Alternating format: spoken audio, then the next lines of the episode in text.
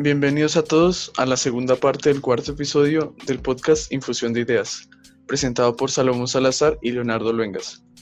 Para esta segunda parte nos acompaña Juan Diego Barrero, junto a nuestro ya conocido elenco Antonio Zapata, Tomás Jara y José Santiago Daza.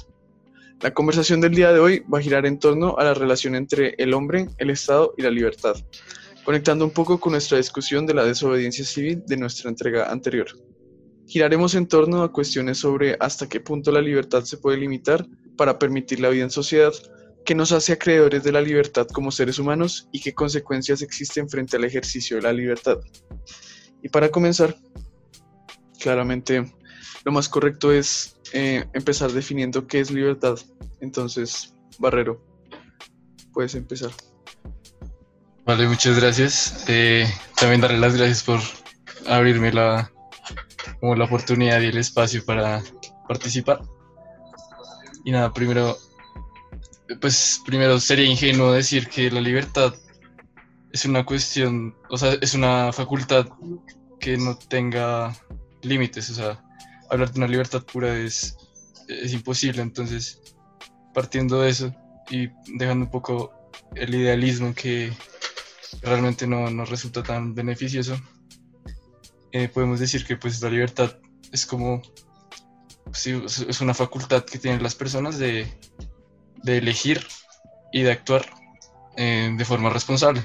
Esta, pues, esta es una definición como bastante básica y pues supongo que hay que poner un poco, tener en cuenta el, tema de la responsabilidad porque resulta un tema muy importante aquí en la libertad, si acaso para después hablar ya, digamos, hablando, yo concuerdo mucho con, con Barrero con decir que, digamos, pues es ingenuo decir que, que la libertad es simplemente como no, o sea, como sin límites, como hacer lo que se le da la gana a uno, por decirlo así. Digamos que yo considero que la libertad, bajo pues una definición, que pues sería desarrollarla, pero una definición inicial sería la capacidad de hacer todo aquello que no transgreda la, libertad ni los derechos de los otros.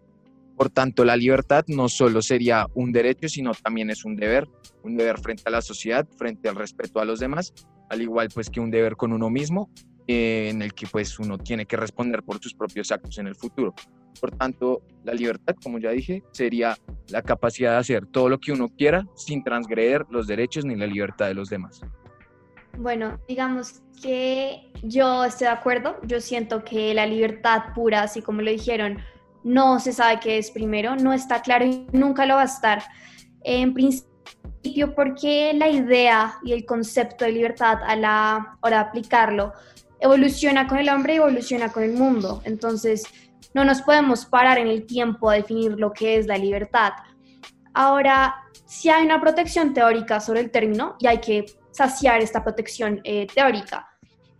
Digamos que yo sí siento que a la hora de definir lo que es una libertad, una definición personalmente súper abstracta, diría que es un espectro de oportunidades, pero que al final cabe ser un espacio, ¿sí? Y este espacio va a ser llamado sociedad, porque pensar de una idea sobre la libertad fuera de un término o fuera del ámbito de la sociedad es imposible. Primero porque no sabemos qué es, no sabemos cómo funciona y porque al fin y al cabo nunca va a pasar. Mm, entonces, digamos que pensar de manera utópica eh, y eliminar esta delimitación de la sociedad es imposible, es una pérdida de tiempo a la hora de practicar lo que es la libertad. Entonces, sí, yo diría que eso es a lo que se refiere el término y hay que situarlo, es fundamental situarlo en un campo de realidad. La, la libertad considero que es el derecho más importante que tiene el ser humano y que parte, aunque bien se desarrolla en un término de nosotros o de la sociedad, eh, parte del yo. Entonces, ¿qué, ¿qué pasa con este yo? Es como yo soy dueño de mi vida y por ende como al ser dueño de mi vida y al ser libre tengo todo el derecho de realizar mi proyecto a largo plazo, mi proyecto de vida como, como yo quiera, sin que otras personas sea personas, grupo de personas, tengan algún derecho mayor sobre mí que el mismo, que, pues, el mismo, derecho, el mismo derecho que yo tengo. Entonces, bien, bien lo mencionaba Barrero y lo mencionaba Dacita, la importancia de la responsabilidad y de, pues enmarcar un poco el término en, en términos de que pues, obviamente no vive uno solo, sino, pues, sino claramente está rodeado pues, de muchos más individuos. Y es llegar al punto de que yo puedo hacer lo que yo quiera en cualquier sentido de la palabra, siempre y cuando mis acciones pues no perjudiquen la libertad de otra persona, siempre y cuando mis acciones no se limiten a agredir o afectar la vida de otra persona ni afectar la propiedad privada de la otra persona. Y, y por el lado de la responsabilidad, es asumir que cualquier decisión que yo tome, yo soy libre de tomarla, pero las consecuencias de X acto es indispensable que también las tome yo y que no recaigan sobre, sobre otra persona. Entonces, básicamente es yo como soy dueño de mi vida, bueno, yo cualquier persona, cómo tomo decisiones y cómo me hago responsable y cómo actúo como yo quiera, siempre y cuando pues haya un margen de respeto, ¿no? Por la libertad y por la, por la vida y los planes de, de la otra persona. Eh, bueno, yo pues personalmente también concuerdo con muchas de las opiniones dadas, tanto pues como la Antonia diciendo que pues empezando a decir que esto no es un concepto fijo, sino que se va construyendo a través de la historia y por ende pues es un concepto que se va a convertir muy moldeable. Sin embargo, también concuerdo con eh, las intervenciones de mi compañero Juan Diego Barrero y Daza, de que al fin y al cabo toca tener mucho cuidado al tratar esta palabra. ¿Por qué? Porque lo que estaba mencionando ahora ahorita, hay que no, no se puede confundir esta palabra de libertad con el mismo libertinaje que conocemos anteriormente y por eso esta tiene una carga de, de autodeterminación del individuo y a través de esta es la que hemos podido construir la sociedad.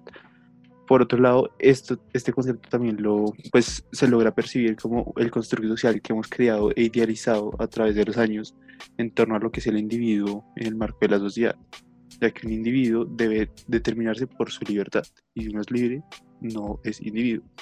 a partir de ese concepto, pues sí se ha empezado una gran cantidad de discursos pues, en torno a la libertad del individuo en una sociedad.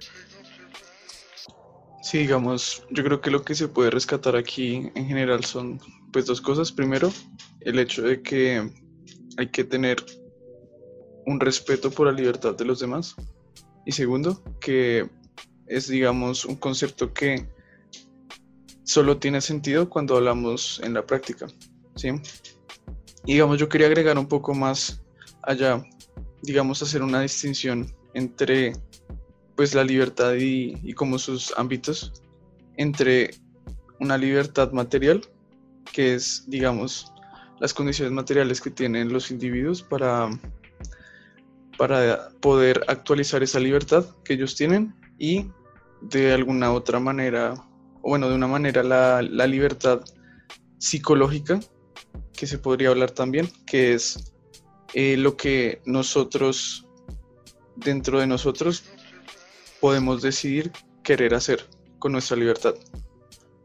digamos que claramente nosotros aquí nos vamos a encargar desde la primera instancia, porque pues ya la libertad de la mente, entre comillas, es eh, objeto de estudio de cuestiones como la psicología y la biología. Y nosotros aquí estamos haciendo una reflexión que pues claramente tiene que tener en cuenta este factor, pues en su mayoría pues estamos nosotros es más en competencia de hablar de, de la libertad material. Igualmente, ya que ustedes estaban hablando eh, mucho sobre esa, digamos, como esa relación entre el individuo y la sociedad y la libertad que tienen que tener, o como ese punto donde la libertad para la libertad individual y la libertad del otro comienza. Yo creo que vale la pena, digamos, no sé ustedes qué opinen o que me digan, ¿cuál sería, cómo es, en, qué momento se puede definir esa raya entre la libertad personal y la libertad de la otra persona? porque pues claramente pueden existir o y existen, eh, digamos, unas líneas bien definidas como pueden ser en la ley, y pero de todas maneras siempre hemos visto que esas líneas pueden terminar extendiéndose más allá de lo que deberían ser y prestan pues prestan ayuda a cuestiones como el fascismo, el totalitarismo y cuestiones que a fin de cuentas transgreden la libertad. Entonces, pues quería saber ustedes en qué momento dirían que de verdad se debería poner esa raya. Eh, Antonia, si quieres comenzar tú. Eh, sí, eh, digamos que yo creo que esa raya existe. Más allá del contrato social que, digamos, define lo que es la libertad dentro de una sociedad, yo siento que eh, confundimos lo que es la libertad personal con la colectiva. Yo personal, personalmente pienso que la libertad personal a la que nos referimos no es libertad personal porque no sabemos lo que somos, entonces es muy difícil ser libres de esta manera yo creo que se basa más en una idea de autodeterminación de lo que uno es. Entonces vienen ideas y vienen conceptos como lo es el de la individualidad y el que es pues como la personalidad. Y ya de ahí definimos lo que cada uno considera que es su propia libertad. Y utópico al fin y al cabo es casi que masoquista porque no sabemos cómo funcionamos personalmente. Entonces, digamos que pasa mucho que las personas como humanos, es natural, eh, no encuentran esta idea sobre lo que uno es como individuo y lo que uno es en su estado de personalidad. Entonces, en esta idea piden una idea sobre la libertad estatal que primero nunca va a existir, segundo es muy egoísta y tercero es insostenible para lo que es un Estado. Entonces, lo que somos naturalmente no nos permite ser libres personalmente, nunca lo vamos a hacer y yo sí creo que es, un fact. Al fin y al cabo dependemos siempre del otro porque no lo somos todo, no somos un total. Entonces esta dependencia te quita obviamente tu libertad personal, entonces aquí llega mi idea de que tú tienes que aprender a vivir entendiendo que ese es el, pues, el fundamento que es espectacular para mi punto de vista, sobre lo que es el humano en una sociedad, o te puedes flagelar pensando que no eres libre toda la vida, ¿sí? Entonces, digamos que en síntesis yo sí creo que hay una, como una confusión lo que es la libertad personal y la libertad colectiva, porque yo siento que la libertad personal no es libertad, es una idea de autodeterminación basada en las ideas pues, ya más filosóficas de la individualidad y de la personalidad. No sé qué opinas. Sí, la, la, verdad, estoy de acuerdo contigo en el, en el punto de la autocreación y la autodeterminación, que pues es algo que, por ejemplo, Sartre, Heidegger, entre otros, pues ellos tocan mucho y, y pues ya de por sí definen que el hombre es un ser libre, porque es que si nos damos cuenta el hombre eh, naturalmente, eh, a diferencia de muchos otros animales, es capaz de elegir otras cosas que no están determinadas por la biología. Entonces, por ejemplo, podemos hablar de la cultura, de la, del erotismo, de la sexualidad. Son cosas que el ser humano ha desarrollado y que puede decidir qué hacer y se, se, autodetermina. Ahora bien, es, también es en parte verdad lo que dice Antonia de, de que el ser humano, para vivir en sociedad, pues obviamente las sociedades se crean porque se dan cuenta que no es sostenible que un muy pequeño grupo de seres humanos eh, se mantenga y pues se crean sociedades un poco más grandes, obviamente no tan masivas como las de hoy en día, pero, pero existían y existían unas normas.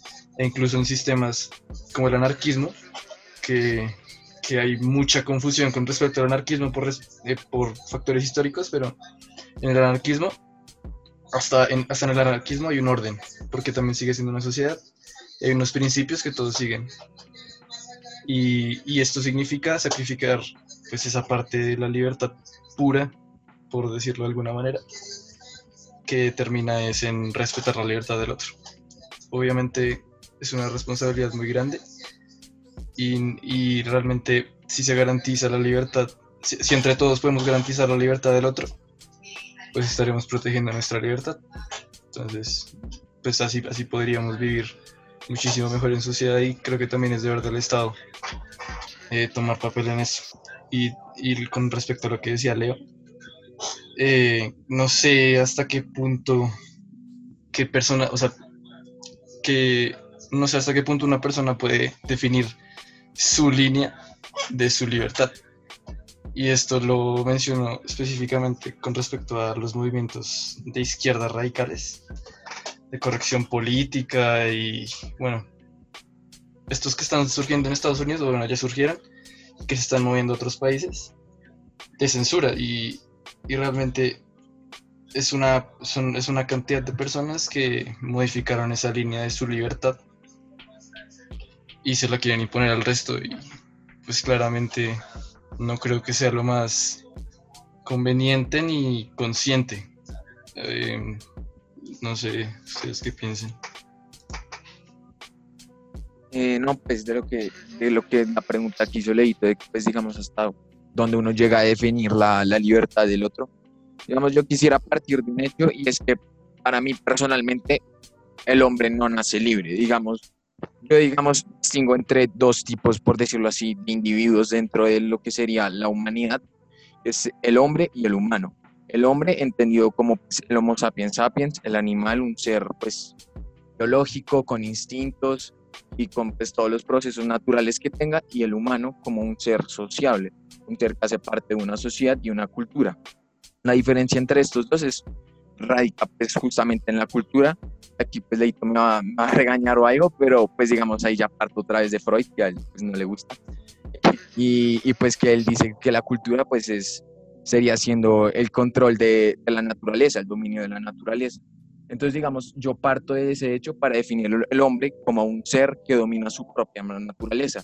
Ahí hay pues que resaltar que no la destruye, no desaparece su propia naturaleza, sino que simplemente pues la controla. Entonces, digamos, yo ahí definiría justamente pues, el inicio de lo que sería la libertad, iniciando pues incluso una libertad contigo mismo, una libertad con la naturaleza, que, que pues se basa en que pues el hombre pues llega a controlar sus instintos y logra ser parte de una sociedad. Ya cuando hace parte de una sociedad, ahí pues par, inicia lo que pues dije al principio, que es que la libertad llega hasta donde no menos cabe la libertad de los demás ni los derechos de los demás.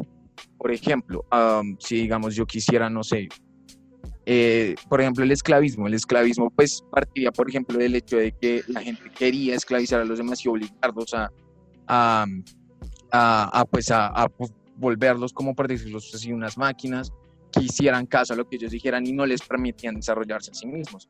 Por tanto, ahí es cuando inicia la libertad del otro, cuando le menoscabo, le, como la libertad del otro nace en el deseo de él de desarrollarse a sí mismo como un individuo, como un individuo de la cultura y que pues tiene todo el derecho de desarrollarse a sí mismo sin transgredir obviamente la libertad de los demás.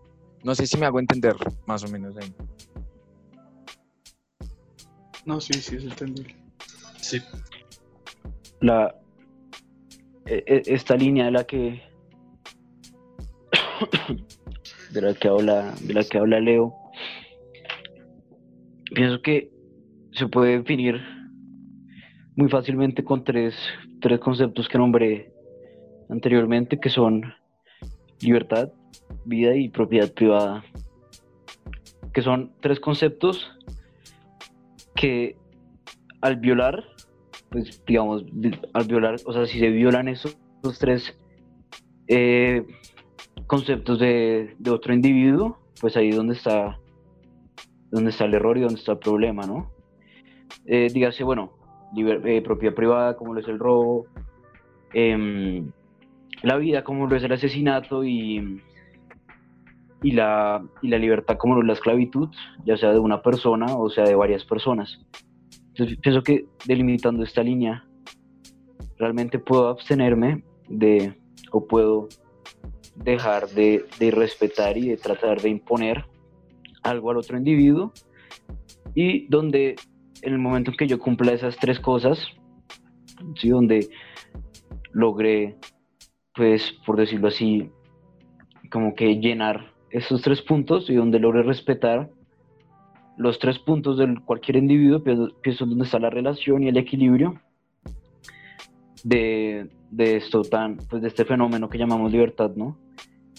Una cosa que decía Anto pues que con Anto, como, como Anto sabe, no, nos, no, no compartimos muchas cosas.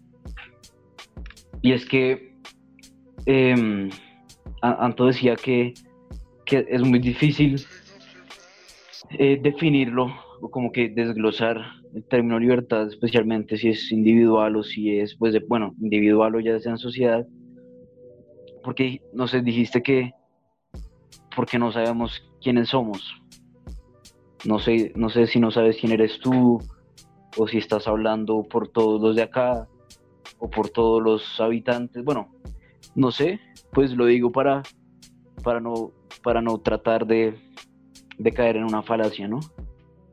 Y, y es que eso es totalmente subjetivo y, y, tratar de generalizar me parece que es un grandioso error y es terrible.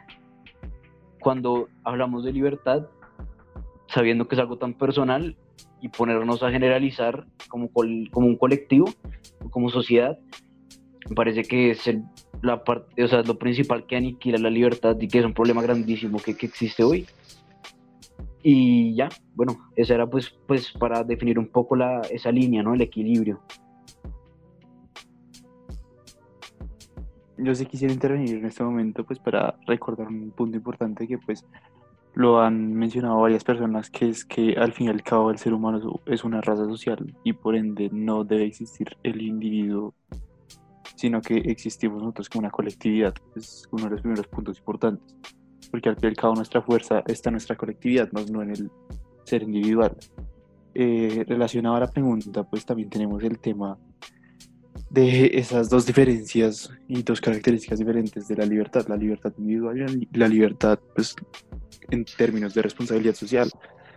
La libertad individual como que en términos prácticos resultaría algo inexistente porque pues todos siempre, sobre todo en la actualidad, estamos, pues nos encontramos en una situación en la que estamos sumidos a una libertad eh, colectiva, que esa libertad colectiva siempre va a estar como ligada a esa responsabilidad de todos nosotros. Y ese es uno, uno de los grandes problemas también, ya que llevar a cargo toda esa libertad colectiva también trae mucha responsabilidad en términos éticos y en términos morales eh, para saber qué es lo correcto, si estamos actuando y ejerciendo nuestra libertad colectiva de forma correcta o si la estamos actuando para mal.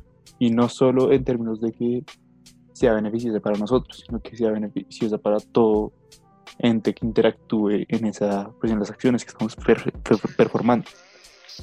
Y del mismo modo, pues por eso creo que uh, tocaría hablar más sobre la responsabilidad social, la responsabilidad que tenemos a nivel colectivo, más no la individual, porque la individual, como dijo Antonio al principio de, la, pues de, de este debate, es que es muy idealista y llegar a ella siempre va a ser muy jodido, ya que nosotros no actuamos y es imposible a día de actuar como individuo. Sí somos individuos, pero somos individuos dentro de una colectividad y nos definimos como colectividad. Somos colombianos, somos de una nación, somos parte de un grupo. Y por eso mismo es que el punto importante del que se va a hablar es esta responsabilidad social, esta responsabilidad colectiva. Del mismo modo también quisiera recordar algo que dijo Barrero, que es ese punto de la, eh, del anarquismo, ¿sí? que el anarquismo sería el punto intermedio, sería literalmente la línea entre las dos libertades diferentes, del de modo que en esa sociedad sí existirían individuos, pero los individuos actuarían en modo de sociedad. Y por eso es que pues se ha teorizado y, ha habido tanto apoyo en esta, pues, en esta teoría práctica pues que nunca se lleva a cabo. Pero pues sería interesante llegar a conocer alguno de los intentos eh, que sean, pues que sirvan en un futuro, si es que llega a efectuarse algún día. Pues la verdad, después de haber escuchado pues esa, esa cuestión de que, no sé, pues no, no sé si sea como una caracterización incorrecta de sus opiniones, pero pues de lo que yo entendí es de que ese individuo del que nosotros estábamos considerando no existe eh, frente a pues ese colectivo social y digamos que esa libertad individual no se puede, digamos, no, no existe. Y pues yo en ese punto quisiera es, de alguna manera es eh, diferir porque digamos es que es la, cuestión de la libertad y si estamos hablando de un colectivo social, pues ese colectivo está hecho de individuos y no podemos decir que, pues si, si el individuo no tiene su, libertad, pues entonces sería imposible que se constituya la, la digamos, la, la social en ese sentido. Entonces, pues, en este caso, yo creo que es importante no solo quedarnos en, la responsabilidad que existe en la libertad social y en ese abstracto que digamos es el que tiene la fuerza frente a cualquier eh, acción política o acción social en general, sino que también hay que considerar que las acciones del individuo son las que construyen pues eh, esos cambios que nosotros queríamos, quisiéramos considerar cuando hablamos de libertad y cuando nosotros queremos ponerla en práctica. Eh, Jara, puedes hablar. Eh, pues yo sí quisiera traer en colación eh, uno de los hechos recientes, eh, como lo fue el caso del camión volcado ahorita, el camión cisterna que se volcó ahorita en la costa, que ese es como uno de los ejemplos más reales sobre esta diferenciación entre una libertad individual y una libertad colectiva, porque estas dos no pueden existir al mismo tiempo porque convergen y en el momento de converger no sirve ni una ni la otra. Por eso es que yo eh, pues les traigo a colación este caso, porque es que se demuestra como la libertad individual de parte de los, pues de esta gente, la que finalmente fue a quitar la gasolina del camión, que pues si bien es cierto, tienen su eh, pues razonamiento con base al olvido estatal que han tenido, también se observa si uno ve las fotos y uno ve la historia de cómo el ente estatal intenta controlar la situación, pero aún así no puede. ¿Sí? Y hasta ahí llega la libertad estatal, porque la libertad estatal no puede intervenir contra esa libertad individual que nosotros logramos ver en ese momento y, ese, y esa fue la gran convergencia de lo que causó la tragedia. Sí, hubo muertos, pero es que esos muertos no fueron responsables del Estado, tal como lo claman las víctimas ahorita, que se puede ver en, en, en las demandas que se está metiendo el Estado, sino que es mucho, mucha más carga de la responsabilidad individual que la colectiva y estatal, como podemos ver que, que pues, digamos, yo estoy de acuerdo completamente con lo que dijiste de, de que pues, la colectividad está constituida por individuos. Digamos, por ejemplo, en Colombia, pues Colombia es una colectividad que está constituida por individuos y por miles de individuos y los mismos individuos están constituidos por aún más individuos, por decirlo así. Entonces, digamos, pues Colombia, cada región es una nación completamente distinta a las otras regiones. Por eso es que es tan difícil hablar de Colombia como una única nación, porque cada región tiene sus características nacionales, por decirlo así, bajo la definición de nación, eh, completamente diferentes a las demás regiones. Digamos, es del ejemplo que dio Jarita de, de lo del, lo del tasa, bueno, lo del camión volcado eh, de gasolina. Yo la verdad pues considero que, por ejemplo, esos, las personas que fueron allá a, a obtener la gasolina, por ejemplo, no son personas libres ¿Por qué no son personas libres? No son personas libres por el hecho de que tienen que, no logran controlar justamente lo que les digo, el, sus propia naturaleza, sus propios instintos y tienen que recurrir a justamente eso, a ir en contra de la libertad de los demás, a ir en contra de, de lo que sería la organización estatal y, y como la organización social no, eh, para poder sobrevivir justamente ellos lo que están es condenados a buscar una forma, rebuscar una forma de subsistencia sin poder desarrollarse a sí mismos por las condiciones sociales en las que viven. Por tanto, las condiciones sociales en las que viven no los vuelven esclavos, pero sin embargo no los dejan ser libres. Sí, estoy, estoy de acuerdo con Daza. Realmente, eh, pues hoy en día no podemos decir que alguien que vive en la miseria y hace lo que puede por ganarse la vida y ganarse algún sustento, es libre porque se está viendo pues coercionado por sus condiciones.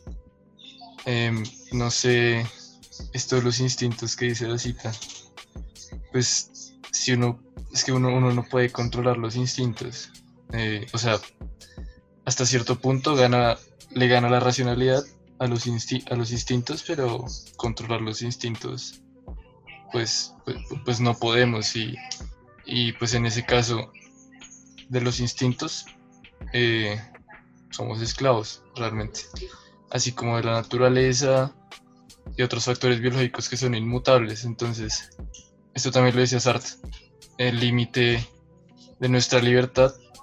Eh, hay, hay, muchos límites, por ejemplo, pues como menciono, está la naturaleza.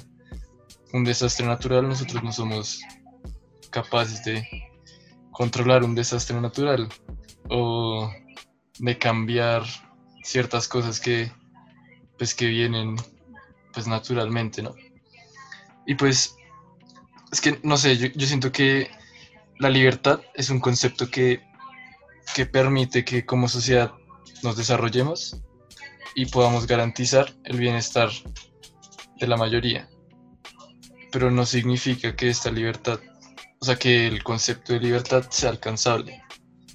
Sé que, o sea, es como decepcionante, eh, pero realmente las sociedades estamos construidas y cimentadas en imaginados, en constructos imaginados. Esto lo leí en un libro, eh, se llama De animales a dioses, creo que Jarita lo ha leído. Y ahí explican cómo los, o sea, lo, eh, las sociedades están cimentadas en unos, en unos imaginarios. Sin esos imaginarios y sin ese objetivo común, pues las sociedades no van a ningún lado. Entonces, por ejemplo, hoy en día, voy a poner un ejemplo que pone el libro, em, habla de los derechos humanos. Los derechos humanos son un imaginado, o sea, no, existen, o sea, no, son, son una idealización. Esa idealización sirve para dar un norte a las sociedades, así como ocurría antes, no sé, con la religión. Eh, estos imaginados ayudan a que muchas personas cooperen y en este caso el fin de la libertad es que se pueda garantizar supuestamente este, pues este, este concepto en la vida de todos, pero realmente, realmente no es, o sea, es, es utópico y no, no, no, es, no es real. Y es importante también tener en cuenta que las sociedades, o sea, no somos seres perfectos y es inútil pensar que vamos a llegar allá. Simplemente es que es muy complicado porque es que es como un tire y afloje. Por un lado hay problemas, soluciones, y a medida que hay más soluciones hay más problemas. Y, con el tema de la libertad, pues yo creo que, que va a seguir siendo así porque realmente no podemos, o sea, factiblemente con las sociedades que tenemos actualmente, no podemos garantizar la, la libertad total ni y casi que ni parcial. Por ejemplo, con la gente que vive en la miseria, pues es bastante triste y pues repugnante saber que hay gente que pues que, que su dignidad humana y unos principios mínimos pues no, no los tienen o no son capaces y pues esto realmente lleva a la gente a, a ser esclavos de, de su perdición. Yo quiero ahí meter la cuchara en la idea pues de la esencia que la trajiste. Y yo siento que la libertad es necesaria para esta esencia, porque digamos que ya en la ciencia política más estructuralmente como conocemos la libertad, sabemos que la esencia y la dignidad humana de una persona a lo largo de la historia han creado pues una idea abstracta de lo que merecemos o no eh, y de lo que somos pues adscritos como humanos a algún derecho, ¿sí? Entonces, en este punto de la historia nos dimos cuenta de la necesidad y de las ganas tan pasionales que tenemos de ser libres. El problema, o pues ni siquiera el problema, el tema es que la libertad es la garantía de que vas a tener pues una dignidad humana y vas a estar adscrito a los derechos que tanto queremos y tanto necesitamos como humanos. Entonces, pues la libertad yo la digo como la, la que vivimos hoy en día en sociedad, la cual es delimitada por un Estado. Entonces, cuando le damos este pedazo de nuestra libertad a una institución, ya sea para algunos la iglesia, ya sea para algunos el Estado, el gobierno, la autoridad, siento que es el camino para poder garantizar esta, pues, el cuidado de esta esencia que tenemos como humanos. Entonces yo siento que cuando hablamos de libertad no podemos hablar solamente de este concepto como un concepto singular porque está, digamos que compuesto por diferentes tipos de derechos o de pasiones y ganas que tenemos de tener pues diferentes otros, otros conceptos. Entonces me explico. Eh, saciar la dignidad humana sin cederle un pedazo de nuestra libertad al Estado es imposible. Porque como lo dije antes, nosotros no lo somos y nunca lo vamos a hacer un todo, un todo absoluto. Entonces, en este orden de ideas, considero que este contrato social que se ha venido estructurando a lo largo de las, pues sí, de las historias de las civilizaciones es la herramienta y es el camino para poder ser mejores humanos en materia de lo que somos eh, más orgánicamente. Bueno, y ya la verdad, pues creo que ya trajeron a colación un punto muy importante y es, digamos, pues esa esencia que yo en lo personal pues no, no estoy de acuerdo es con, esa, con esa concepción del ser humano. Pero pues aquí lo importante de rescatar es, entonces, ya tenemos aquí dado el hecho de que nosotros tenemos que ser libres para poder realizarnos y que la libertad tiene unos límites que se definen frente al otro. Entonces ahora lo que quiero preguntarles a ustedes es, ahora nosotros como humanos, ¿qué es lo que nos hace acreedores de la libertad? Porque, por ejemplo, yo sé que ustedes estaban diciendo ahorita sobre la responsabilidad y trajeron ahí a colación el, el caso de, digamos, del, del carro tanque que se, que se volcó hace unos días. Entonces, y en, esas, en esos casos, pues yo he escuchado, digamos, esas personas que dicen que, o que justifican, digamos, los actos frente a una condición de pobreza extrema, que claramente eso influye una, de una gran manera, como bien decía Daza.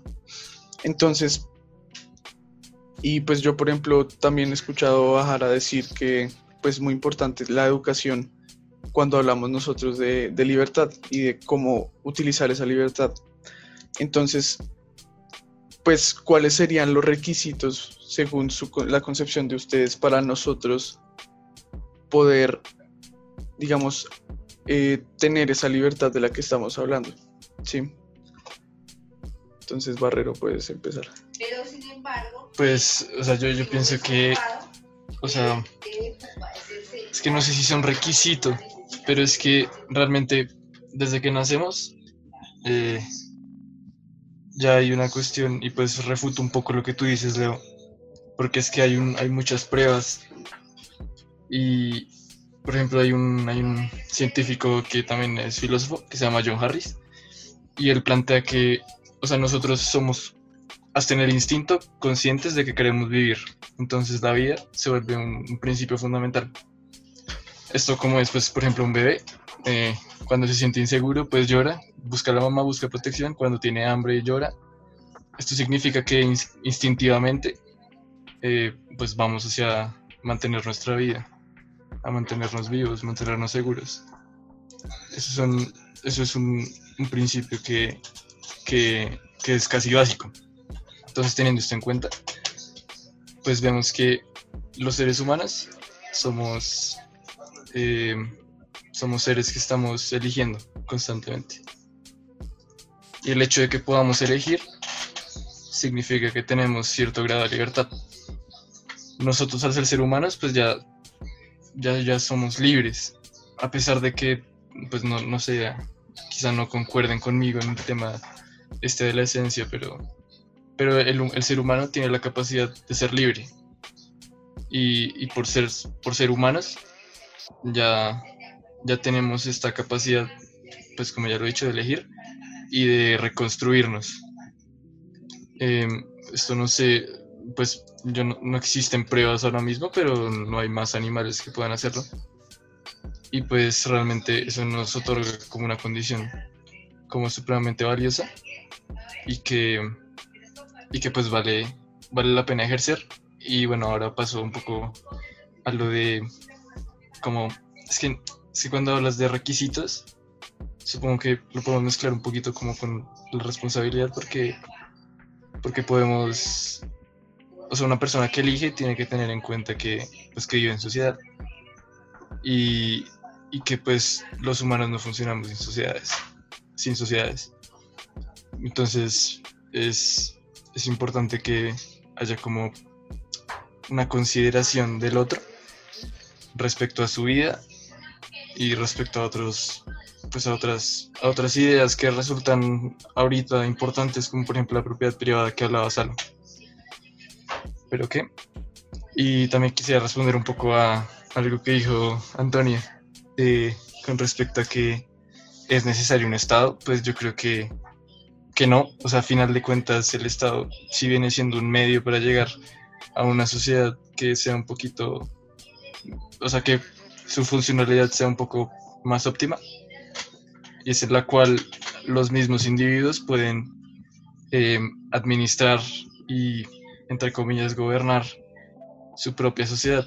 En este caso, eh, ¿cómo decirlo? Vemos que el Estado pues se supone que tiene que proporcionar educación, eh, unos derechos, unos deberes.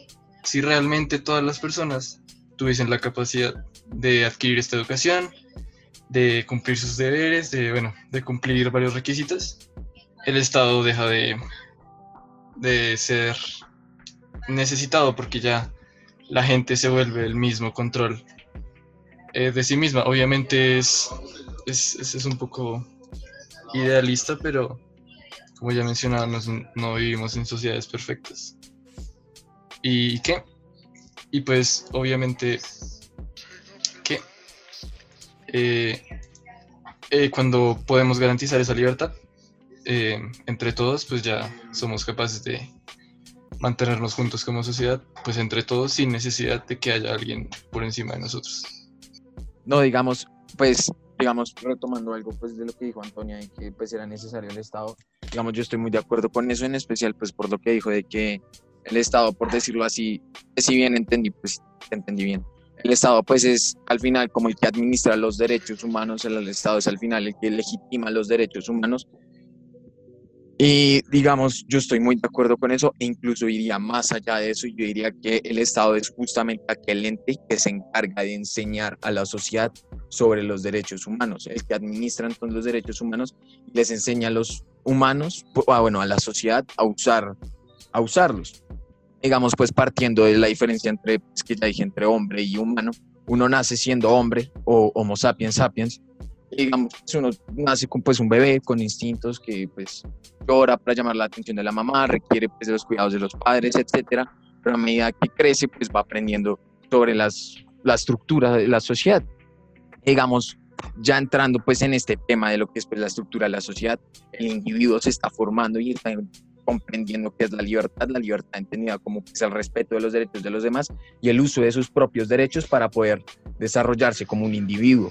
Y por tanto ahí es cuando se empieza a convertir en ser humano, por decirlo así. Antes es simplemente pues un Homo sapiens sapiens que pues hace uso de sus instintos. Digamos, para dar un ejemplo más preciso sobre pues lo que sería el, la enseñanza del Estado sobre los derechos, que pues sería el, por ejemplo, el desarrollo de, de los derechos de las mujeres, pues todo el, el reconocimiento femenino en la estructura estatal, la, la historia, la historia del desarrollo de los estados, del Estado mismo, la historia de la del reconocimiento dentro de la sociedad de las mujeres.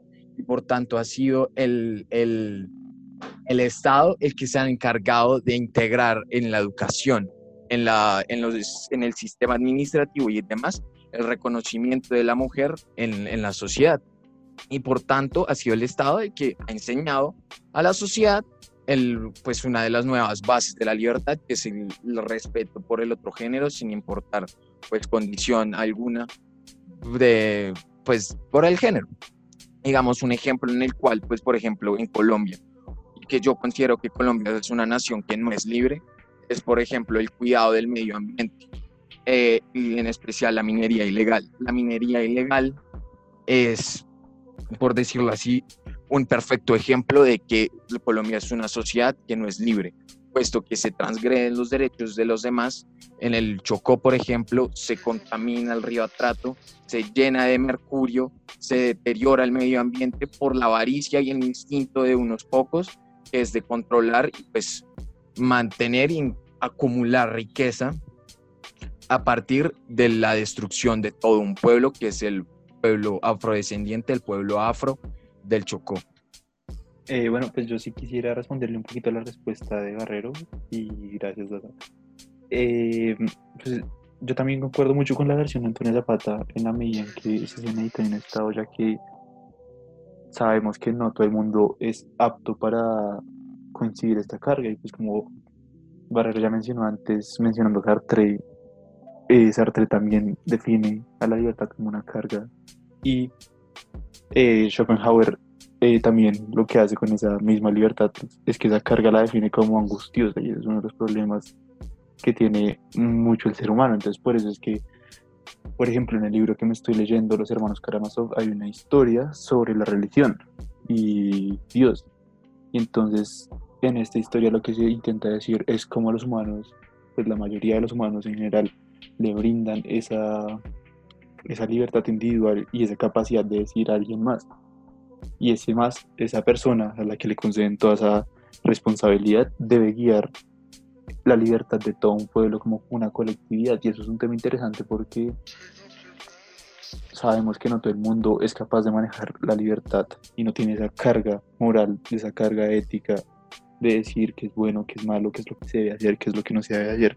Y aunque sí es muy difícil encontrar una persona que pueda manejar toda esa carga, si bien sería una de las soluciones que podemos tener para tener libertad, una libertad concisa, una libertad sólida, uno debe también saber cómo actuar, ser ético en sus acciones, ser ético en qué vamos a hacer y qué deben hacer otras personas, de modo que uno las pueda guiar. Y por eso es que se necesita un Estado. Un Estado no puede eh, tener toda esa carga de responsabilidad si la gente no le permite dar esa responsabilidad, esa libertad que tiene. Y por eso es que el Estado muchas veces limita todo. Y eso es una de las primeras críticas que se le brinda al Estado. Aunque lo que sucede es que el Estado finalmente es necesario, que no todo el mundo tiene esa capacidad cognitiva de permitir, decidir y dejar que las cosas pasen y hacer lo que me dé la gana. Que pues si bien no es cierto, no todo el mundo tiene la misma capacidad de razonar. Y a pesar de que algunas personas hagan algo pensando que eso es ético, al fin y al cabo, a nivel social y a nivel grupal, colectivo, no lo es. Y es uno de los primeros problemas. Antonia, ¿qué dice? Ok, yo tengo varios puntos. Primero, la libertad eh, no la merecemos y eh, peleamos por nuestra libertad como si fuera algo que necesitamos eh, en, como premiación a algo. Y para mí esto no funciona así porque esto no es un tema de merecer o no la libertad, es un tema de que queremos y necesitamos la libertad. Porque mm, merecer significa ser digno a tener algo debido a algo, ¿sí? y debido a qué? A, existir. O sea, perdón, pero hasta este momento de la historia nunca hemos pues, dicho que existir es un hacerle un favor a la humanidad. No funciona de esta manera creo que nunca lo va a hacer porque siento que para muchos de nosotros es pues todo lo contrario, aunque sea pues una, un statement un poco polémico para muchos. Siento que la esencia de la dignidad humana de una persona a lo largo de la historia es una idea muy abstracta y que la merecemos, eh, esto sí, la esencia de la dignidad, porque es lo que necesitamos como humanos y por esto somos adscritos a pues, derechos, ¿sí? Entonces, digamos que yo siento eh, que el problema es que la libertad se vuelve una obra de arte, ¿sí? Y una obra de arte porque no la entendemos de diferentes maneras y porque no se explica y porque es un concepto espectacular, pero que es orgánicamente y en papel cómo funciona. Sin embargo, el funcionamiento de esta se ha vuelto una pesadilla para los autores de la humanidad. Entonces, eh, digamos que la libertad para mí no es una guerra de morales, no es, eh, digamos, una idea sobre que no podemos actuar como individuos correctamente que necesitamos que el Estado nos enseñe, no. Para mí esto no funciona así. Para mí es un contrato social y punto. Siento que esta idea de la ilustración en 1700 es una idea sobre la ciencia política muy revolucionadora y que al fin y al cabo nos ayuda a vivir de una mejor manera. ¿Por qué? Porque al ceder este pedazo de nuestra libertad, eh, garantizamos que estos derechos eh, que tanto pedimos y tanto necesitamos ahí sí sean garantizados y obtengamos una protección de esta institución en autoridad. Por eso es que yo sí considero pertinente una figura de autoridad. Digamos que antes eh, um, la figura de autoridad, autoridad era pues la religión, era Dios, ¿cierto? Y ha sido así desde la existencia humana. Y poco a poco, con las ideas de Locke, hemos llegado a una idea más eh, humana, eh, definiendo que esta autoridad y esta institución deberíamos ser nosotros mismos. Por eso es que yo creo que el Estado no es una limitación tanto de la libertad, porque al fin y al cabo, déjenme explicar algo muy importante, y es que los derechos están y siempre van a estar por encima del poder político. Entonces, en este orden de ideas, eh, como humano no entendemos lo que somos. Así eh, algunos digan, yo sé quién soy, no, nunca va a ser así. Es imposible que seamos así porque vamos evolucionando y nuestro conocimiento nunca va a ser el absoluto. Entonces, en este orden de ideas, eh, ¿qué es lo que pasa? Es parte de nuestra esencia y entonces buscamos eh, figuras de poder y sabiduría que expliquen todo esto, ¿sí? Entonces, esta idea de la individualidad y la libertad que tenemos es necesario para vivir en dignidad en donde pues se nos garantiza la vida, la libertad, la propiedad. Y aún más importante, nos dice que somos libres porque nos dice, una vez esta institución no te garantiza estos derechos y no te promete lo que tú eh, diste a cambio de tu libertad, pues tienes todo el derecho a revocar este contrato. Y así funciona en la jurisdicción a nivel global. Entonces yo sé que es una idea un poco positivista a nivel científico y pesimista a nivel ideológico, pero pues sí es muy importante entender que los derechos siempre van a estar por encima del Estado y que al fin y al cabo un gobierno o una iglesia no te va a limitar lo que es la libertad como muchos pues, jóvenes, digamos, hoy en día lo han delimitado de esta forma, ¿sí? Por eso, para mí personalmente, Colombia sí es un Estado libre, porque hay un Estado, eh, un estado en donde hay un contrato social y este contrato social está garantizándote unos derechos que de hecho nos garantiza más de los que están establecidos en el contrato de la ilustración, porque vivimos en un estado social de derechos, ¿sí? Ahora, ¿qué pasa? Siendo ya más realistas, pertenecer a una sociedad y ser la libertad con garantía de unos derechos prometidos suena espectacular, pero es una utopía porque simplemente eh, no se cumple, porque el Estado no tiene el alcance de garantizarle todos los derechos a todo el mundo. Ahora, le va a garantizar estos derechos que promete a la mayoría. Entonces sí, para muchos es muy injusto y sí, toca pelear y toca mejorar el sistema para que esto funcione, pero al fin y al cabo, si funciona de esta manera, la libertad no delimita, o sea, el Estado no delimita lo que es una libertad humana. Bueno, ya para, para cerrar un poquito, para pues no, no demorarme tanto, ser más puntual, pues y retornando un poquito a la pregunta eh, que hacía Leo sobre si la merecemos o no, si qué requisitos, y pues Barrero bien lo decía, que me gustó mucho su intervención en general de, de que realmente el ser humano sí es libre, ¿sí? Donde siempre, siempre buscará eso. Entonces la libertad no es que, no es que si uno se la merece o no, es bastante abusivo decir, bueno, ¿quién se portó bien para y le doy libertad? No, no, no funciona de esa manera, ni tampoco sale en un paquete de papas, ni tampoco es como llenar los requisitos para un préstamo de un banco. La libertad es inherente al ser humano y eso es importante tenerlo en cuenta. Ya para un último apunte que me, que me gustaría hacer es que Barrero mencionó algo que capacidad de elegir, ¿no? Libertad de elección, me parece algo fundamental y sumamente importante para, para este tema. Y es que ahorita veo a todos muy felices filosofando, hablando de Locke, sea, pero pero si nos vamos a la práctica, es, es importante anotar y recalcar que es realmente esta libertad de elección que, mencionaba Barrero, más su, su aporte del Estado, que me parece muy valioso y estoy muy de acuerdo con él, es que realmente esta capacidad de elegir tanto de Antonia como de Jara, como la que tengo yo, como la que tienes todos, es realmente la que hace y la que forma la sociedad, ¿no? Y ahora vamos a salir un poco de la sociedad para irme un poco más al término a, los, a un ámbito económico, ¿sí? Y es que si no hubiera libertad de elección, es imposible que la economía funcione. Así que es el consumidor como individuo, ¿sí? Como solo, no que todos, sino es el, el, el, el, individuo el que decide el que decide tanto que, con quién se va a casar, con quién va a ser, etcétera, pero más, más que todo en un, punto económico es quien decide qué consume y, y qué elige, ¿no? qué quiere para, para cumplir cierto objetivo.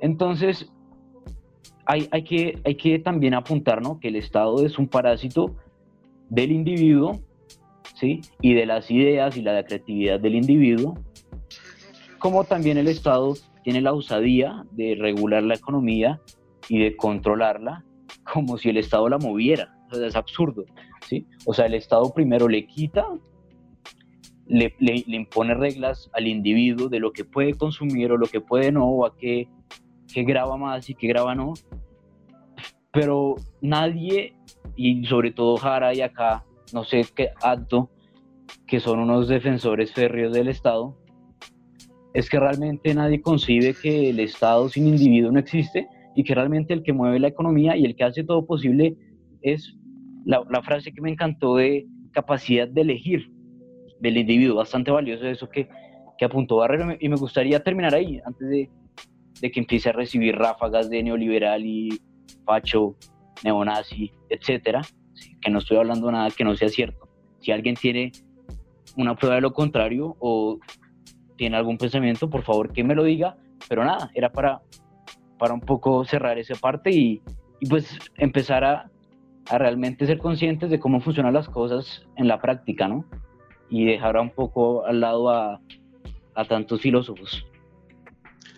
Pues sí, la verdad, pues es un cierre un poco polémico, pero pues aquí este, la gracia del espacio es tener estas discusiones con diferentes ideas. Entonces, muchísimas gracias acá a Antonia, Dacita, a Barrero, a Salomón y a Jara por haber estado con nosotros el día de hoy. Muchas gracias a ustedes oyentes con estar, gracias por escuchar este episodio. No se olviden de ver nuestras redes sociales en arroba infusión.ideas para que estén muy pendientes de cuando salen nuestros próximos episodios. Y nada, muchísimas gracias.